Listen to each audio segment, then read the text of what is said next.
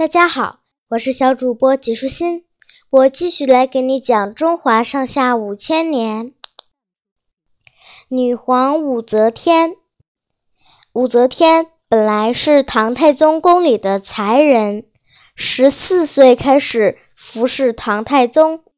唐太宗驾崩后，按唐朝后宫规矩，武则天应该被送到感业寺出家为尼。但唐太宗李治在当太子时就对武则天有爱慕之意，所以继位后又将她从感业寺召回宫中，并封为昭仪。武则天才貌双全，又善弄权术，深得唐高宗宠爱。六百五十二年，武则天生下皇子李弘。次年又生下一位公主，有皇帝宠幸，加之母凭子贵，她在宫中的地位无人能及。武则天很有野心，不达到目的誓不罢休。在后宫中，对武则天有威胁的只有王皇后和萧淑妃二人，但论谋略，他们二人远远不是武则天的对手。为了得到掌管后宫的权利，武则天不惜掐死自己的亲生女儿，嫁祸给王皇后。于是，唐高宗打算废掉王皇后，立武则天为后。废后立新这件事遭到了以褚遂良、长孙无忌为首的元老大臣的反对。武则天则私下拉拢了一批大臣。他们是以许敬宗、李义府、李勋为首的新贵族，在唐高宗面前大力支持武则天当皇后。经过多次周旋之后，唐高宗将反对立武则天为后的大臣褚遂良逐出朝廷，并于六五五年冬天废黜王皇后。下诏立武则天为皇后。自此以后，武则天使出她那精于权谋的手段，开始铲除异己，废黜或诛杀了很多先朝大臣，并将自己的心腹大臣许敬宗、李义府等人提拔到宰相的要职上。后来，唐高宗生了一场病。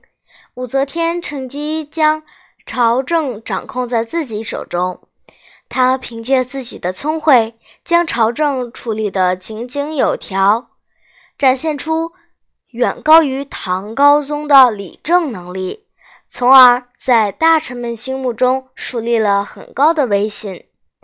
当时，大臣们把唐高宗和武则天并称为“二圣”。六百八十三年十二月，唐高宗去世，武则天让太子李显继位，即唐中宗。但依照唐高宗的遗诏，军国大务依然由太后武则天裁决。六百八十四年二月，唐中宗想擢升国丈韦玄贞为侍中，辅佐朝政。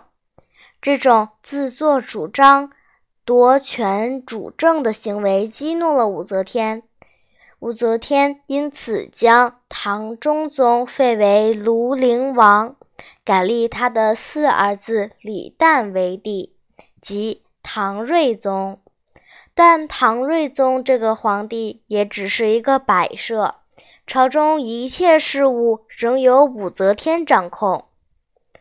六百九十年，野心膨胀的武则天废了唐睿宗，改国号为周，自称圣神皇帝，成为中国历史上唯一的一位女皇帝。这时，她已是六十七岁高龄。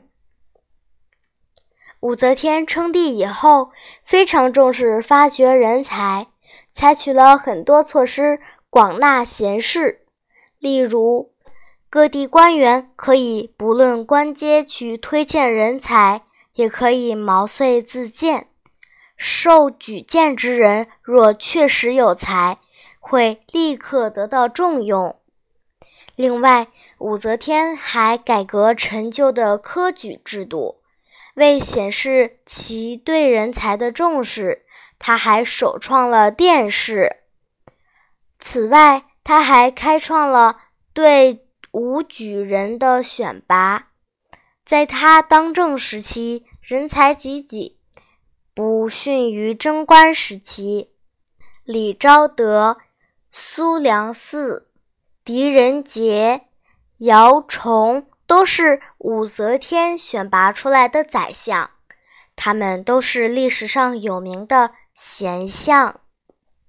在经济上，武则天提出薄赋敛、息干戈、省吏役等主张，以保障农时。在其执政的半个世纪中，社会经济快速发展，户口数永徽三年为三百八十万户，到武则天退位的神龙元年，增长到六百一十五万户。在武则天的帝王生涯中，她也不可避免地存在一些缺陷和不足。尤其是在晚年，武则天大修佛寺、宫殿，生活日益奢侈，政治日渐腐败。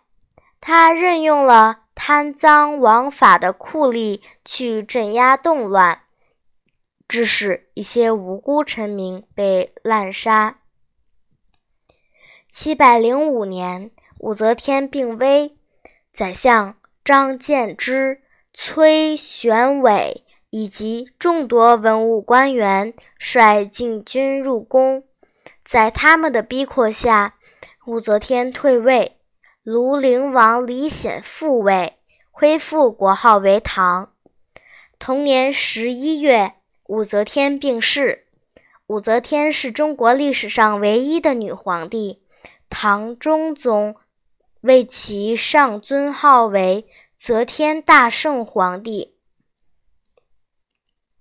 今天的内容就是这些啦，小朋友，拜拜。